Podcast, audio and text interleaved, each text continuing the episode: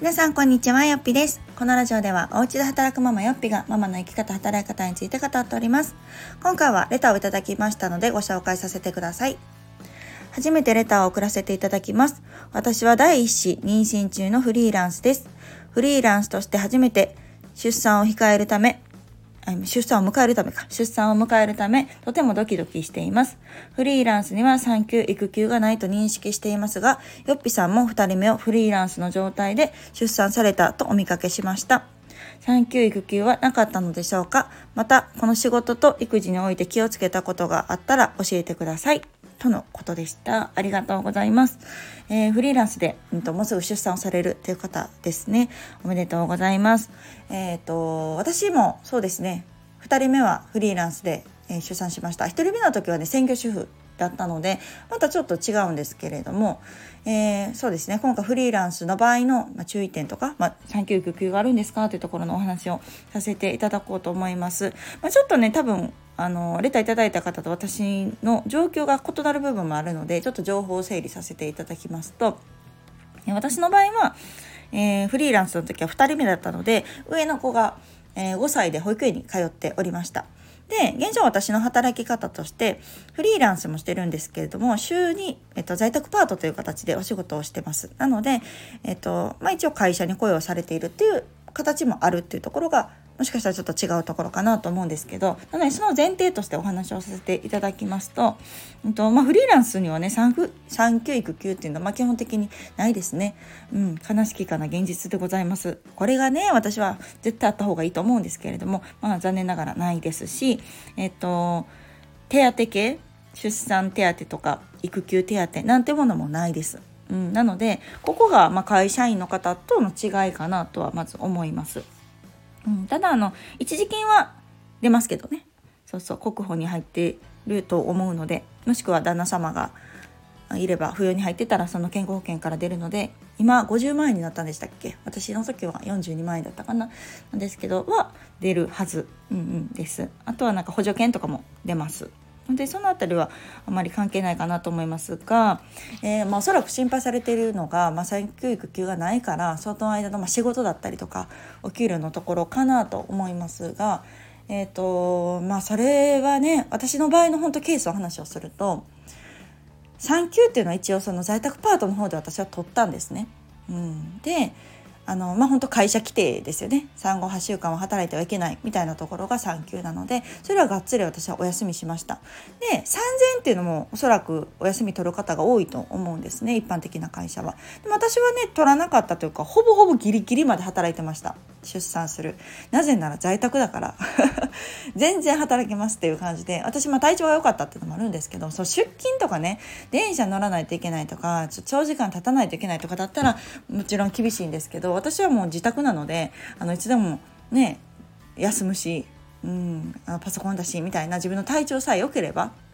というところであの会社も全然無理しなくていいよって感じだったんですけど私自身は全然大丈夫だったんですよ。そうなのであのー、私の場合は2人目が計画の無痛分娩だったので出産日も決まってたからあもうギリギリまでいけるなと思ってその前の出勤日ぐらいまで普通に働いてましたね自宅ですけど。そうそう。なので産前は私は休まず産後は、えー、2ヶ月かな？産後8週間っていうのは休みました。っていうような状態で。でフリーランスの仕事はね結構休みましたね。休んだというか私の場合も自分でやっているので講座を入れないだったりとかほとんどフリーの仕事は停止をしてました、えー、7ヶ月ぐらいかな。娘がねその7ヶ月8ヶ月ぐらいで保育園に入ったのでその間フリーランスの仕事はほぼ止めてましたね。うん。であちょこっとライター業ぐらいしてたかな。書ける時はみたいな感じ。月2本ぐらいはその時は書いてたけどうん、自分の講座とかはしなかったです。うん、でただですねあの1人目さんだったら多分こうそんなに考えなくていいというか、まあ、自分のねあのお給料は止まるかもしれないけど、まあ、休もうと思えば多分うん、やいつまでも休めると思うんですけど2人目と1人目のその違いっていうのはうちの場合はね自治体によっても違うかもしれないけどうちは、えーと、上の子が保育園に通ってたのでお母さんが仕事をしていないと保育園退園になるんですね。で育休中だったら退園しなくていいんですよ。これがまたややこしいところで。なので会社員の方で育休を取る産休の後にね育休を取る場合は育休中は問題なく上の子は、えー、保育園に通えるんですけれどもフリーランスの場合は育休がないんですね。そう。これがちょっとした違いっていうか大きな違いなんですけど。なので私はそのえーと、3ヶ月生後生後っていうのか出産してから生後 わけわかんなくなっちゃった。出産してから、えー、8週間は働いてはいけないのでそこは守ったんですけどその翌週から私は働いてました。そう。ただこれも働くと言っても在宅だし週2日だしで時間もそんなにがっつりめちゃ長くしたわけじゃなくて本当こう徐々に徐々にっていう感じだったんですけれども、えー、スタートしましたね。でうん、フリーランスの案件っていうのもがっつりはしてないけどちょこちょこできる範囲ではしてた、ので、えー、私は上の子は退院せずに済んだっていうところでございます、うん、なので育休は取ってないけど育休を取らずにまあ仕事をしたっていうところですね。これが、えー、人によってはがっつりフリーランスさんにとっては厳しいところかなと思います。うん、これで上の子退院になったらちょっと笑えないじゃないですか。ねえこっちは赤ちゃんまだちっちゃい子がいるのに上の子も退院になるしね仕事はなかなか難しいしとかなってくるとそれこそねどうしたら状態だと思うのでうちはそうあの私は3ヶ月目から働いたことによって、えー、育休を取らず、えー、上の子保育園に行き続け仕事が続けてかつ、まあ、下の子のね、えーと、保育園も申請ができた。で7ヶ月ぐらいで入院ができた。っていうところの流れになります。うん、私もこれ1人目やったら正直ちょっとねここまであの急がなかったかもしれないし、えーと、会社員で私が育休を取ってたら多分0歳で入園っていうのは選ばなかったかもしれない、まあ、実際上の子もねほぼ2歳で、えーと、入園してるので多分1人目だったら相当悩むと思いますけど2人目だから っていうのもちょっとあれですけどなんか上の子がねもう5年行ってる分なんか保育園のこともよく分かってるし保育園のね良さっていうのも分かってるし私はこの同じ園に行かしたかったっていうのもあったのでそうそう0歳入園を決めることができましたけれどもこういうところがちょっと1人目2人目の違いかな、うん、っ